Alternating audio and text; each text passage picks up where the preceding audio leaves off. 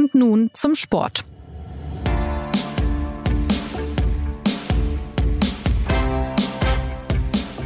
Herzlich willkommen zur neuen Folge des SZ Sport Podcasts.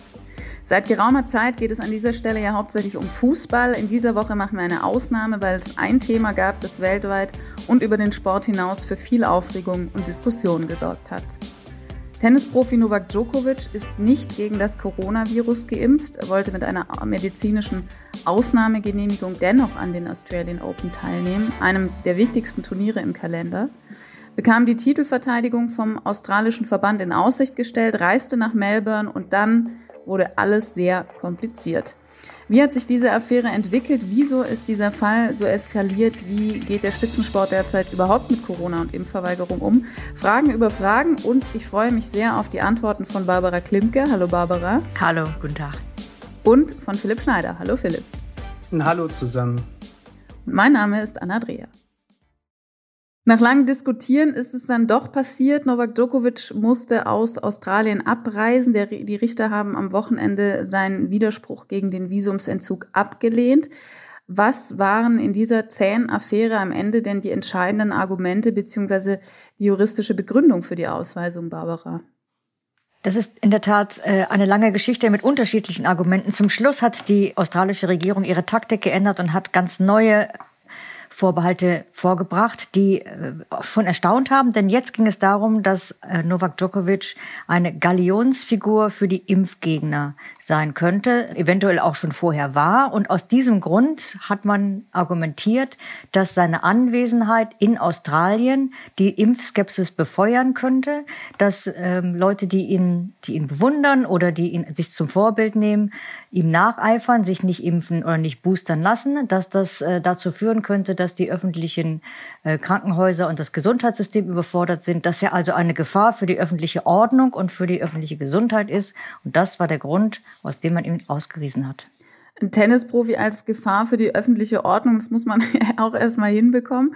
Und es ist etwas kompliziert. Du hast gerade selber schon gesagt, am Ende gab es diese Argumentation um den Versuch jetzt mal zu starten, den Überblick zu behalten darüber, was wann wie passiert ist. Was genau hat Djokovic denn gemacht bzw. unterlassen, also auch schon im Vorfeld seiner Einreise? Was war dann das Vergehen bei der Einreise und äh, wie hat er versucht, sich zu verteidigen und äh, wie ging es dann bis zur Ausreise weiter? Ja, also das, der Fall ist tatsächlich sehr kompliziert, was auch an diesem für uns sehr ungewöhnlichen australischen Einwanderungsgesetz liegt. Also genau das, was die Barbara gerade gesagt hat, ist ja völlig richtig.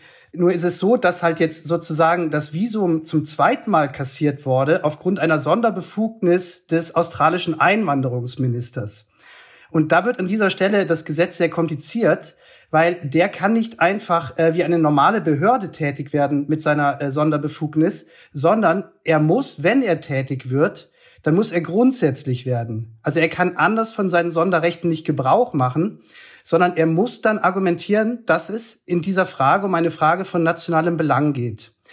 Das ändert aber nichts daran. Und das ist mancherorts halt, wenn man im Internet so Kommentare liest, das ist äh, vielerorts auch falsch interpretiert worden. Das ändert nichts, aber auch wirklich gar nichts an dem Kernvorwurf, der ähm, Novak Djokovic gemacht wird. Und mhm. das ist nämlich der Vorwurf, dass er es tatsächlich vermocht hatte, als ungeimpfter einzureisen nach Australien, obwohl die nationale Gesetzgebung das gar nicht erlaubt hätte.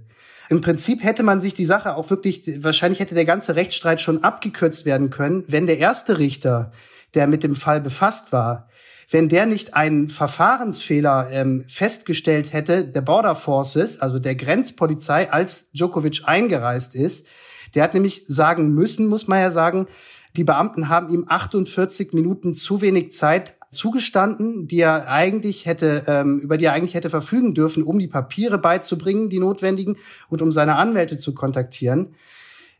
Im Prinzip wurde durch diese Entscheidung dieser ganze Sachstreit unnötig in die Länge gezogen. Denn es gab auch andere Tennisspieler, die genau wie Djokovic versucht haben einzureisen als ungeimpfte und die auch Papiere nachweisen konnten von zwei unabhängigen medizinischen Gremien, einmal vom australischen Tennisverband und einmal von der Behörde des Bundesstaats. Aber die sind ziemlich schnell danach schon ausgewiesen worden und das hat die Weltöffentlichkeit überhaupt nicht interessiert.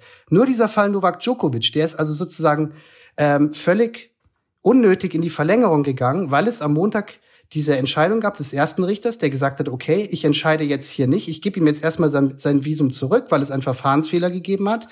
Und dann musste sozusagen der Einwanderungsminister tätig werden und er konnte nicht wieder das gleiche Argument ziehen sondern er musste grundsätzlich werden.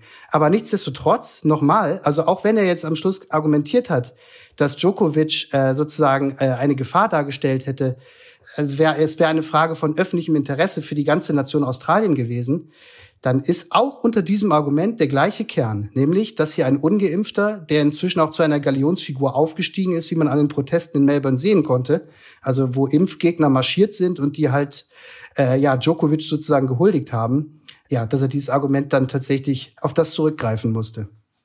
Also war aber im Prinzip, was ja mancher vielleicht auch im ersten Moment vermuten könnte, nicht das eigentliche Vergehen als ungeimpfter einzureisen, sondern dafür hat er ja eine Erlaubnis oder, oder ein positives Signal vom australischen Tennisverband bekommen.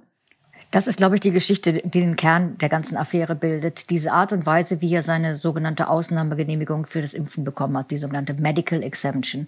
Ähm, ja. Der australische Verband hatte ein großes Interesse daran, dass Novak Djokovic, äh, der neunmalige Sieger der Australian Open und 20-malige Grand Slam-Sieger tatsächlich einreist. Und das hat den Verband dazu bewogen, dass er in seinen Ausführungen mit dem, mit dem Bundesstaat Victoria darauf hingewiesen hat, dass äh, die Frage der einer Impfbefreiung quasi den, den Wesenskern der australischen, der, der, Australian Open betrifft. That goes to the heart of the viability, hat der, ähm, der Direkt der Australian Open äh, gesagt, Craig Tiley. Und das hat dazu geführt, dass offensichtlich alle Hebel in Bewegung gesetzt wurden, um Novak Djokovic eine Möglichkeit zu geben, als Ungeimpfter einzureisen. Sicherlich gab es eine Handvoll anderer Tennisspieler, für die das auch zutraf, aber er war tatsächlich der prominenteste. Und über diese Art und Weise, ob es eine Ausnahmegenehmigung geben darf, ist ein Kompetenzenstreit in Australien entbrannt. Und der hat sich äh, hochgesteigert in, zu der Zeit, als er als Novak Djokovic schon in der Luft war, also kurz vor seiner Landung. Und es ging einfach darum, mhm. das, was der Bundesstaat Victoria abspricht mit den Organisatoren des Tennisturniers, hat nichts zu tun damit, wie der, der Staat Australien seine Grenzen bewacht. Also, sie haben ihm eine Ausnahmegenehmigung zugestanden, die sie ihm gar nicht rechtlich zu hätten stehen können, weil nicht der, der, der Bundesstaat Ost, ähm, Victoria, sondern das, der australische Staat über die Grenzen wacht. Und das ist das, das große Dilemma, in das auch Novak Djokovic nachher reingeraten ist. Wo sind die Zuständigkeiten? Wir kennen das ja aus Deutschland auch, die, die, die Kompetenzstreitigkeiten zwischen, zwischen den Ländern und dem Bund. So ähnlich ist das in Australien auch gelaufen. Äh, das ist der Ausgangspunkt der ganzen Affäre, die nachher etwas eskaliert ist, um es mal vorsichtig zu sagen. Ja, ja, ganz kurz genauso. Und es ist sogar, wie, wie jetzt kürzlich rausgekommen ist, es ist ja sogar so, dass Tennis Australia, also der Tennisverband, hat sich herausgestellt, der ist sogar noch von der Bundesregierung gewarnt worden, explizit. Und die, der Verband wurde in Kenntnis gesetzt, dass eine kürzliche Covid-Infektion nicht als triftiger Grund angesehen würde, äh, die Impfung zu verschieben und dass deswegen auch eine Ausnahmegeregelung nicht erteilt werden kann. Wo genau diese Information dann versackt ist, also Tennis Australia wusste es eigentlich rechtzeitig noch, um die Einreise von Djokovic zu verhindern. Aber äh, ob es jetzt wissentlich äh, nicht weitergegeben haben, ob es verschlammt wurde, das ist halt die offene Frage. Aber äh, genau wie Barbara gesagt hat, er hätte halt niemals einreisen dürfen, weil weil der Staat Australien darüber bestimmt, wer einreisen darf und nicht ein Tennisverband und auch kein Bundesstaat. Naja, ein Punkt, den man nicht vergessen darf, der jetzt ja auch schon deutlich durchgekommen ist, dass das eben die Nummer eins ist, der neunmalige Sieger der Australian Open, ein Spieler, der nicht unwichtig ist auch für die Aufmerksamkeit, die so ein Turnier bekommt. Galten denn für Novak Djokovic insgesamt dann die gleichen Regeln wie andere oder nicht? Also an der Stelle sei jetzt zum Beispiel auch erwähnt, dass Australiens Premierminister Scott Morrison äh, die Option für eine Rückkehr ins Land offen gelassen hat, die schon vor der eigentlichen Visumssperre über drei Jahre gewährt werden könnte. Also dass er womöglich sogar 2023 wieder einreisen darf, obwohl eigentlich die Sperre nach einem abgelehnten Visum über drei Jahre geht. Ich glaube, dass der australische Staat letztendlich tatsächlich äh, bewiesen hat, dass er die Regeln für alle gleich auslegt. Novak Djokovic ist immerhin in ein Abschiebehotel ähm, eingewiesen wurden. Nicht wie letztes Jahr, als alle in Quarantäne mussten und die, der, der große Trost der Tennisspieler in Melbourne in normalen Unterkünften war, äh, war Djokovic mit einigen anderen äh, berühmten Tennisspielern in, in Adelaide in einem sehr viel schickeren und wahrscheinlich auch sehr viel ähm, äh, angenehmeren Ambiente untergebracht. Also diesmal hat, glaube ich, der australische Staat die Regeln schon durchgesetzt für ihn. Äh, sichtbar auch, sicherlich auch demonstrativ. Das wollen wir mal nicht vergessen in, in der Sache. Dass der Premierminister Scott Morrison jetzt sagt, man könnte diese Dreijahressperre aufheben, ist, glaube ich, tatsächlich kein Skandal, sondern das ist auch so vorgesehen, dass es Gründe gibt, ähm, sogenannte Compassionate Grounds, also äh, Gründe gibt, dass man zum Beispiel weil man zu einer Beerdigung reisen muss und so weiter einreisen darf. Aber es gibt auch sogenannte ähm, nationale Interest-Gründe. Ähm, In diesem Fall könnte man auch sagen, er ist wichtig für, für das Image des Landes oder für, für den Tourismus oder wie auch immer. Das lassen sich sicherlich ähm, Gründe finden, weshalb man ihn einreisen lässt. Das, äh, ist aber auch noch weit weg, weil wir jetzt gerade ja die, die erste Affäre beendet haben. Und es ist auch gar nicht gesagt, dass Novak Djokovic überhaupt nochmal zurückkehren will nach der ganzen Aufregung. Möglicherweise sagt er sich auch, er macht einen großen Bogen um diesen Kontinent am Ende der Welt. Wie hat er denn auf das Urteil reagiert? Nee, der hat eigentlich, das war natürlich vorbereitet, ne, dieses Statement, das ziemlich schnell danach ähm, ver veröffentlicht wurde von ihm und seinem Team muss man ja sagen, das war ein sehr sympathisches Statement. Äh, das war dann auch länger, obwohl es eigentlich als kurzes Statement bezeichnet wurde, war es dann doch ein bisschen umfangreicher. Er hat es halt als extreme Enttäuschung zwar bezeichnet, dieses, dieses Urteil, hat aber sofort gesagt, dass er es akzeptiert. Es ist ja im Übrigen auch so, er hätte ja noch eine Instanz weiterziehen können vor das allerhöchste australische Gericht, aber er hätte nichtsdestotrotz für diesen Prozess dann oder für diesen Streit hätte er erstmal das Land verlassen müssen. Darauf haben sie jetzt also verzichtet. Und ansonsten hat er noch angekündigt, dass er sich jetzt Zeit nehmen mag, äh, um sich auszuruhen und zu erholen, bevor er sich dann wie auch immer irgendwie äußern mag. Aber wenn ich noch mal ganz kurz eine eine Sache ähm, zu dem zu dem ganzen äh, zu der ganzen Entscheidung ähm, sagen darf, es hat ja auch viele verwundert, warum sozusagen nicht als also bei dem Versuch ihm oder beim, bei der bei der Maßnahme ihm, ihm zum zweiten Mal das Visum zu entziehen nicht darauf zurückgegriffen wurde, dass er bei seiner Einreise die Unwahrheit gesagt hat, weil das kam ja auch noch hinzu. Er hat ja, als er eingereist ist nach Australien, hat er ja, ob jetzt persönlich oder von seiner Agentin, unterzeichnen lassen, dass er in den 14 Tagen vor dieser Einreise sozusagen nicht gereist ist. Also Serbien nicht verlassen hat, wenn man so will. In mhm. Wahrheit aber, wie sich herausgestellt hat, war er in Spanien und hat da Tennis gespielt. So, und es ist äh, nach Auffassung von australischen Rechtsexperten hätte man ihm auch aufgrund dieses Delikts das Visum entziehen können. Aber da muss man sich einfach mal die Frage stellen, wie das denn dann gewirkt hätte. Also wir haben hier den Fall und die Riesenaufregung um einen Tennisspieler, der sozusagen für sich, äh, so hat es ja gewirkt in der Öffentlichkeit, ein Sonderrecht in Anspruch nimmt und einfach sagt, ich reise jetzt nach Australien, ohne mich impfen zu lassen, obwohl das äh, sozusagen die nationale Gesetzgebung eigentlich vorschreibt. Mhm. Und dann scheitert das in erster Instanz, weil ein Verfahrensfehler der Border Forces irgendwie vorgelegen hat. Und dann wird ihm sozusagen hintenrum wegen eines anderen Delikts, von dem er noch gar nichts wusste, als der erste Richter am Montag tagte, da wusste man ja noch gar nichts davon, dass er gelogen hatte bei seiner Einreise, wird ihm sozusagen jetzt aus einem anderen Grund das Visum kassiert. Das hätte für alle Zeiten ein Geschmäckle gehabt, so nach dem Motto, wir sind eigentlich Novak Djokovic als Rechtsstaat Australien gar nicht beigekommen, mit dem eigentlichen Argument, weshalb wir verhindern wollten, dass er einreist. Und deswegen machen wir es jetzt hintenrum. Und deswegen fand ich es ehrlich gesagt auch sehr schlau, dass dieser Weg jetzt beschritten wurde, weil man hat im Prinzip die, die, die gleiche, die Rechtsgrundlage niemals verlassen. Es ging immer nur darum, um die Frage, hier ist ein Ungeimpfter, der in Australien jetzt, der nach Australien eingereist ist.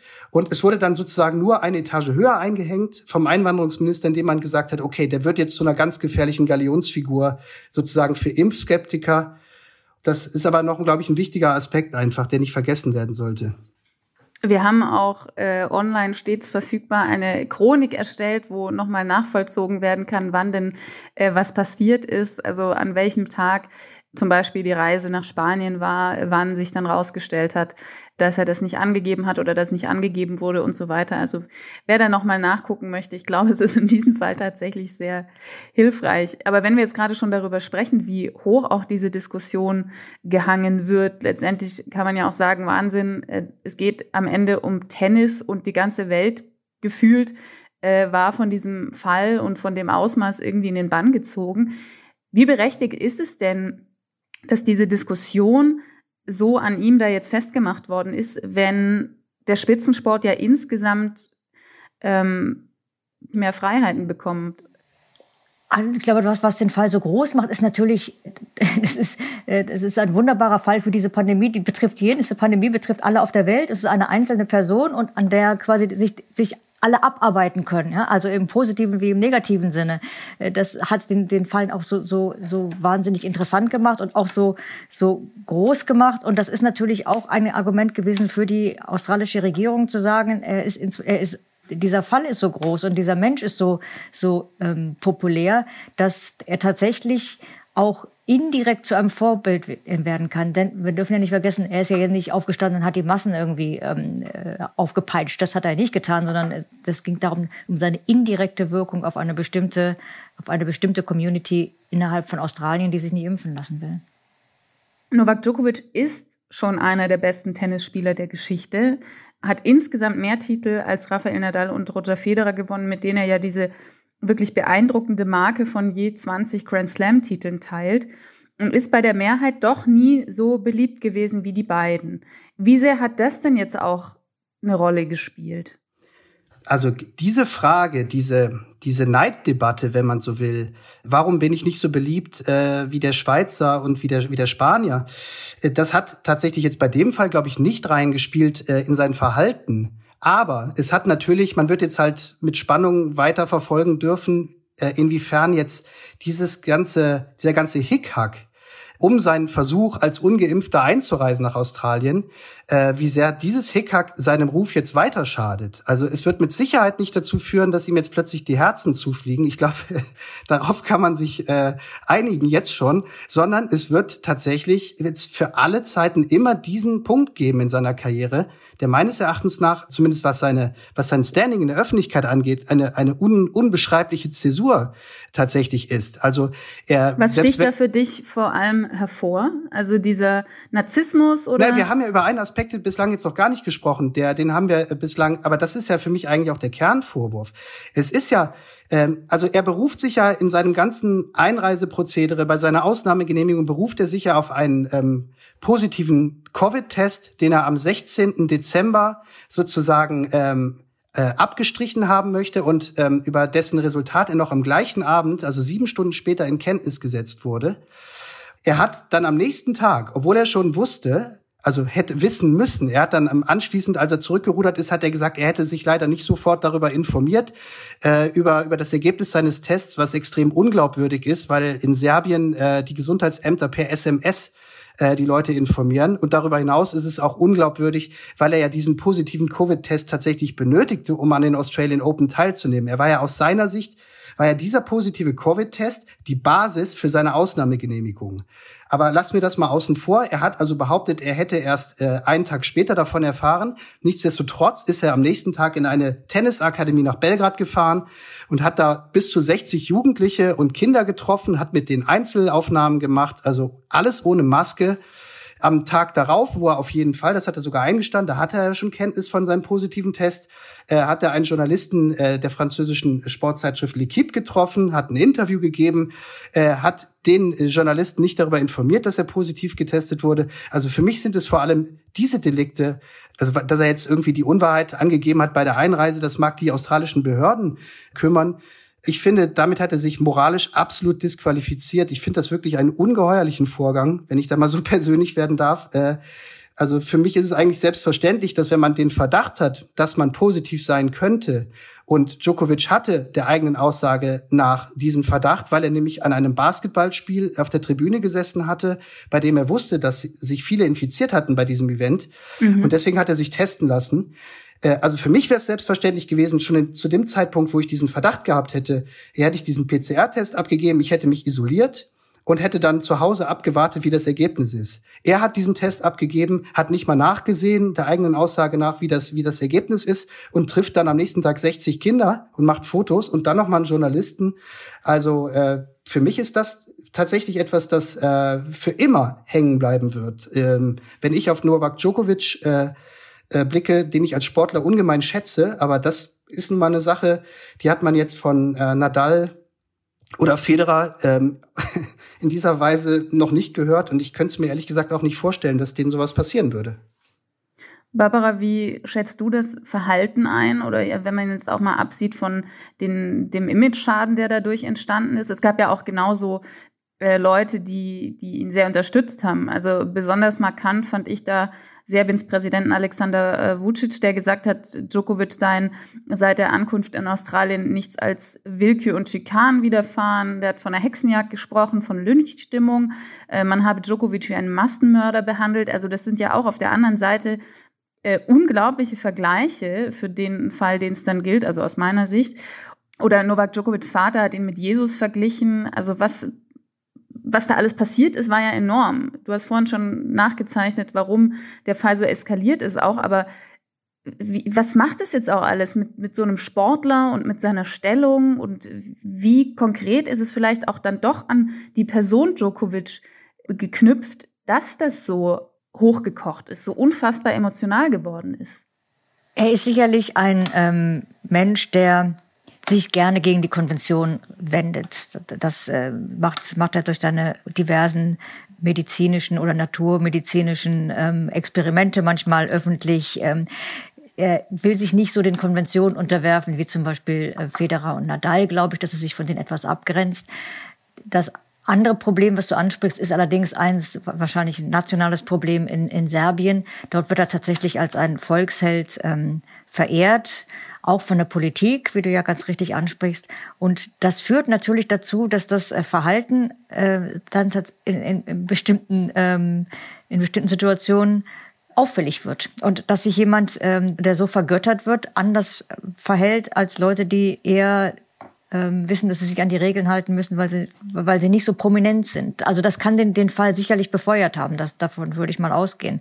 Ähm, er ist in Australien ähm, tatsächlich auch beliebter gewesen als äh, in vielen anderen Kontinenten. Also wenn man gesehen hat, wie er in Australien gefeiert wurde bei den letzten ähm, bei den letzten Grand Slam Erfolgen und gesehen hat, was was es für große Massen gerade von äh, Leuten gab, die vielleicht früher mal aus, aus Serbien eingewandert sind, so ist ja eine große serbische Community zum Beispiel in Melbourne, dann war man erstaunt, wie ähm, wie groß äh, auch da die Verehrung für ihn war in bestimmten Teilen. Also er ist wenn, wenn man es überspitzt sagt, ähm, ungeimpft und ego geboostert äh, in diese Affäre reingegangen. Und das hat sie natürlich auch ein bisschen äh, eskalieren lassen. Ich, ich glaube, was man von, von anderen auch gesehen hat, ist, dass es ein politischer Fall war. Also weil sich, äh, weil sich in diese Affäre von Anfang an die die serbische Politik eingeschaltet hat, wie sich ja auch von Anfang an die ähm, die australische Politik eingeschaltet hat. Also so so wie es in Australien ein politischer Streit wurde, äh, wurde es auch in, in Serbien ein politischer Streit und, und Serbien hat das äh, auf eine bilaterale Ebene gehoben. Wie fielen denn die Reaktionen unter den Profis aus? Wie viele hatten Verständnis? Wie viele waren genervt? Naja, die überwiegende Mehrheit äh, war ja durchaus genervt. Also ich meine, das ging ja schon vor dem ganzen Hickhack los, der sich dann da äh, sozusagen vor Gericht abgespielt hat. Es gab äh, zum Beispiel von Alexander Zverev gab es vorher auch schon die klare Aussage, er hätte sich halt, äh, ja, er hätte sich ganz viel ersparen können, wenn er sich einfach geimpft hätte, so wie eben die Mehrheit der Tennisprofis das auch getan hat. Also es fehlt so ein bisschen ähm, das Verständnis dafür, dass jemand glaubt, also es ist ja auch eine berufsbedingte Frage, äh, mhm. wenn er jetzt irgendwie eine Bäckerei betreiben würde in Belgrad, dann könnte er dann natürlich möglicherweise ganz gut auch einfach ungeimpft sein. Aber er ist nun mal ein Tennisprofi. Er ist der beste Tennisprofi der Welt. Er reist extrem viel um den Planeten. In jedem Land gibt es derzeit andere Corona-Bestimmungen. Also wie man in so einem Fall dann glauben kann, äh, dass er sozusagen sein sein, sein Status als Ungeimpfter trotz dieser immensen Reisetätigkeit aufrechterhalten kann. Ich glaube, das ist etwas, äh, wofür es auch den meisten Kollegen, das haben sich ja mehrere Kollegen auch ge geäußert, äh, Nadal, Tsitsipas, ist, das ist halt schlicht und ergreifend nicht möglich. Und das hat ihm auch Boris Becker, der ihn ja früher mal trainiert hat und gecoacht hat, er hat ihm das ja auch gesagt oder mehr, mehr oder weniger sehr nahegelegt. Junge, lass dich halt impfen. Ähm, da hängt jetzt im Prinzip der, der weitere Verlauf deiner Karriere dran.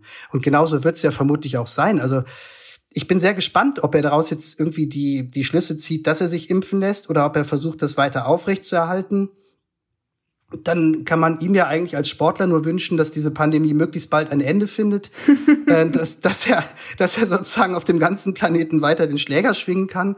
Ähm, es gibt jetzt schon die erste Nachrichtenlage, wie es bei den French Open weitergeht. Das weiß man auch noch nicht so genau. Ob er da jetzt antreten ähm, können wird als Ungeimpfter, man wird sehen.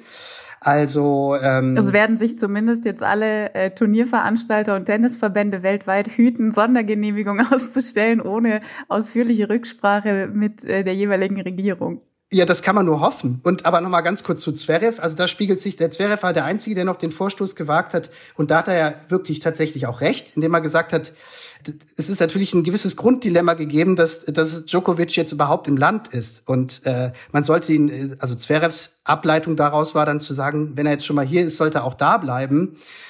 Das kann man einerseits irgendwie richtig finden, weil es ja tatsächlich äh, diesen, diesen, worauf wir schon eingegangen sind, die unterschiedlichen Ansagen von Bundesstaat und Staat gegeben hat.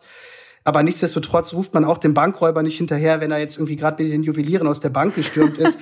Komm, jetzt, jetzt hat er das Collier schon in der Hand, jetzt lass ihn halt auch laufen. Also ich meine, das kann auch nicht die richtige Argumentation sein in dem Fall. Wenn wir schon bei anderen Profis sind, dann können wir auch noch fix auf das Sportliche gucken zum Abschluss, denn äh, Tennis gespielt wird bei den Australiern ja übrigens auch. Am Montag ist das Turnier offiziell gestartet. Wer hat denn bei den Frauen, wer bei den Männern die besten Aussichten auf den ersten großen Titel des Jahres?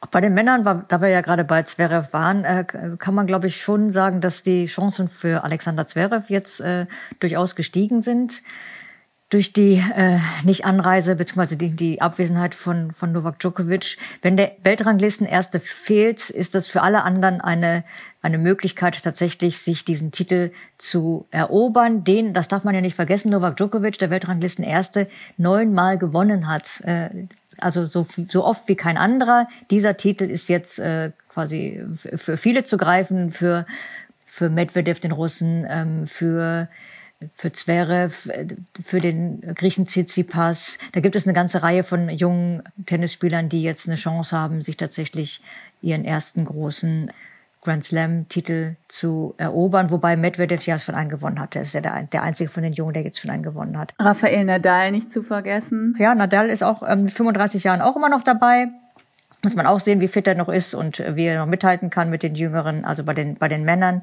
äh, ist alles offen. Bei den Frauen würde ich sagen, ist die große Favoritin äh, ist, ist Ashley Barty, die, die, äh, die Australierin, die in, ähm, in Wimbledon gewonnen hat, letztes Jahr, die, die die die French Open schon gewonnen hat und die tatsächlich jetzt die Möglichkeit hat, ihren ersten Titel ähm, in Australien äh, vor eigenem Publikum zu gewinnen. Sie wäre auch die erste in Australien seit, äh, seit, seit vielen Jahren, die überhaupt die Möglichkeit hat, mal den, den, sich den Titel im eigenen Land zu schnappen. Da wäre für mich Ashley Barty tatsächlich die große Favoritin. Angelique Kerber zählt nicht dazu. Angelique, bei Angelique Kerber ist es die, die, äh, die spielt ja morgen am Dienstag. Da ist die, die, äh, die Frage, wie fit sie aus ihrer äh, aus der Winterpause gekommen ist. Sie war zwischendurch krank. Da muss man einfach mal sehen, wie, wie sie körperlich, wie ihre körperliche Kondition ist, denke ich. Das, das, das ist sehr offen. Philipp, du wolltest gerade noch was sagen? Ich wollte nur sagen, dass wir Naomi Osaka vielleicht auch auf der Rechnung haben sollten. Bei ihr fände ich persönlich, wäre es jetzt ein richtig schöner Zeitpunkt, um sozusagen zurückzuschlagen. Aber es ist natürlich immer die Frage, wie sehr haftet noch sozusagen der Ballast ähm, ihrer Erlebnisse und ähm, kann die endlich wieder befreit aufspielen? Sollte ihr das mal wieder gelingen, dann müssen wir die, glaube ich, auf jeden Fall auch als Mitfavoritin auf dem Zettel haben. Wer sich jetzt gefragt hat, was mit äh, Noemi Osaka los war im vergangenen Jahr und es noch nicht weiß, äh, auf unserer sz.de slash podcast-Seite können Sie auch nochmal unsere Jahresrückblicke anhören. Da sind wir auch darauf eingegangen. An dieser Stelle wird es nächste Woche wieder um den Fußball gehen in der nächsten Folge von Und nun zum Sport. Für heute bedanke ich mich bei euch. Danke Barbara, danke Philipp. Vielen Dank. Ja, Hat Spaß gemacht. Vielen Dank euch. Wir freuen uns, wenn Sie wieder mit dabei sind nächste Woche. Bis dahin eine schöne Zeit. Machen Sie es gut.